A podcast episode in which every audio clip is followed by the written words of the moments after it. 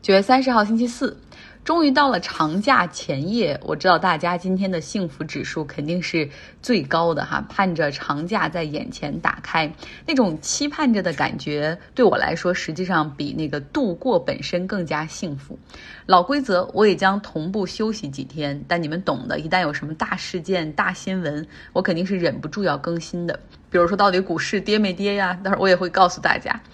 一般呢，长假过后，我想所有人都会心里暗暗许下诺言，就是等假期回来之后，我要做点改变，比如说要积极的学点什么，要努力的去做点什么，哪些方面想要尽快提高。那我不得不在这里再次推广一下我们的读书俱乐部，在下一周开始，我们要开始一本新书了，乔治·奥威尔的《动物农场》啊，当然这是一本老书，我们看更多的是为了讨论。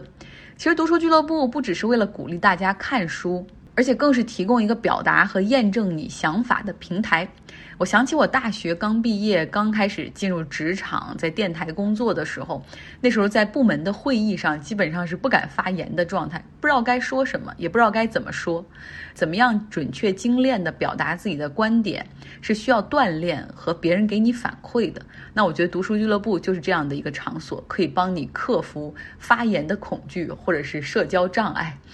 那希望加入我们的小伙伴可以搜索公众号。张奥同学，留下你的微信二维码或者是微信号。今天我主要讲一个话题，叫做 conflict of interest，利益冲突。比如说，美联储系统内各地区的联储主席，他们是利率和债券购买的决策者，那他们可以参与资本市场进行投资吗？再比如说，美国司法系统里的法官，一些商业案件中、反垄断案件中、知识产权案件中，他们能够参与裁决自己所投资的公司吗？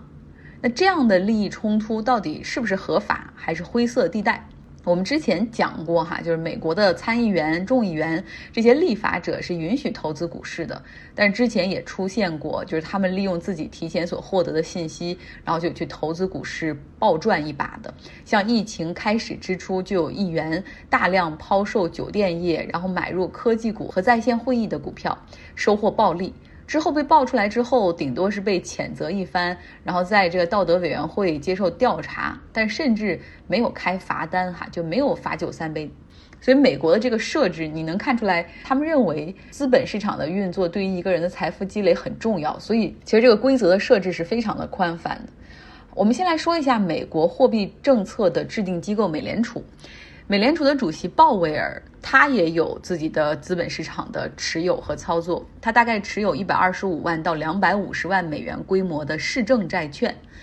在疫情之后，美联储大量的购入各种各样的债券。你想，他们每个月的购债规模是一千二百亿美元。那鲍威尔所购买的债券也被美联储购入了五十亿美元左右。所以这样看起来，你觉得啊还可以哈？除了感叹一下鲍威尔真的很有钱之外，你还可以说一下，其实鲍威尔啊还好，他没有做那种主动操作，而且美联储的债券的购买也比较广泛，所以好可以不算太违规，在我看来。那再看看 Richmond 这个地区的联储主席 Barkin。他呢持有一百三十五万到三百万美元规模的企业债券，这其中包括百事可乐、家居建材公司 Home Depot、药店 Ali Lilly，那这些呢都是他在二零二零年之前购入的。去年当美联储向市场注资，他所持有的这些企业的债券也被美联储给买入了哈。大概美联储买了四百六十五亿美元的这样的他所持有的这些债券规模，好像也说得过去，因为他。这是之前的行为嘛？然后美联储的购债又是很广泛的，他也没有进行积极的操作。OK，我们姑且算他过得去。接下来讲两个你可能听着都觉得是在犯罪的。波士顿地区的联储主席 Rose Green，他呢持有十五万到八十万的美国房地产债券。美联储在去年救市，然后买了大概七千亿美元的这样的房地产债券。这个没问题哈，但问题是这个波士顿联储主席他在期间对他持有的四种房地产债券进行了非常积极的三十七次交易。这种房地产的债券一般就是拿着放着，对吧？对于他们这么忙碌的人来说，结果他进行了三十七次频繁交易。另外，他还持有股票，他持有雪佛龙、辉瑞这样公司的股票也有交易。更过分的是，达拉斯的联储主席 Kaplan，他在市场上对二十二家公司的股票进行活跃的交易，这中间包括亚马逊、雪佛龙、Facebook、达美航空、强生以及一些指数基金。那这两位是遭到了猛烈的批评。现在达拉斯联储主席宣布他将辞职，而波士顿的联储主席宣布他将退休。但他们俩都不承认自己在利用内幕信息进行交易啊。首先，因为这两个地区的联储今年在议息会议中是没有投票权的，就等于说是否加息，他们俩今年没有投票的资格。但是我们都知道，就是美联储它的货币政策的制定，它要吸取大量的这些地方联储主席的一些意见，对吧？所以他们对于货币政策的制定，比如你购债规模，它是有话语权的，它它是可以去影响那些其他人的。等于说，在货币政策的决策的近期和长期，以及债券市场上购买的一些风向，他们肯定是比这个地球上百分之九十九点九九九的人掌握更多的信息。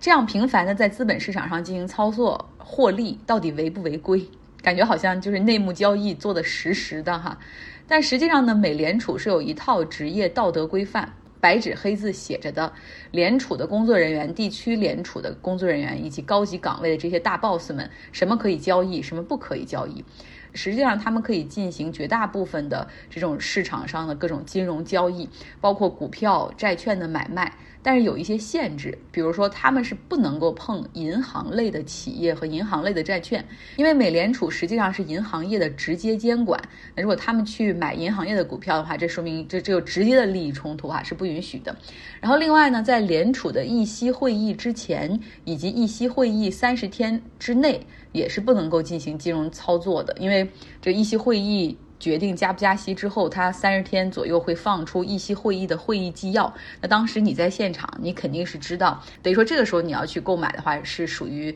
内幕交易的哈。同时，他们还要定期的去披露个人和家庭投资的情况。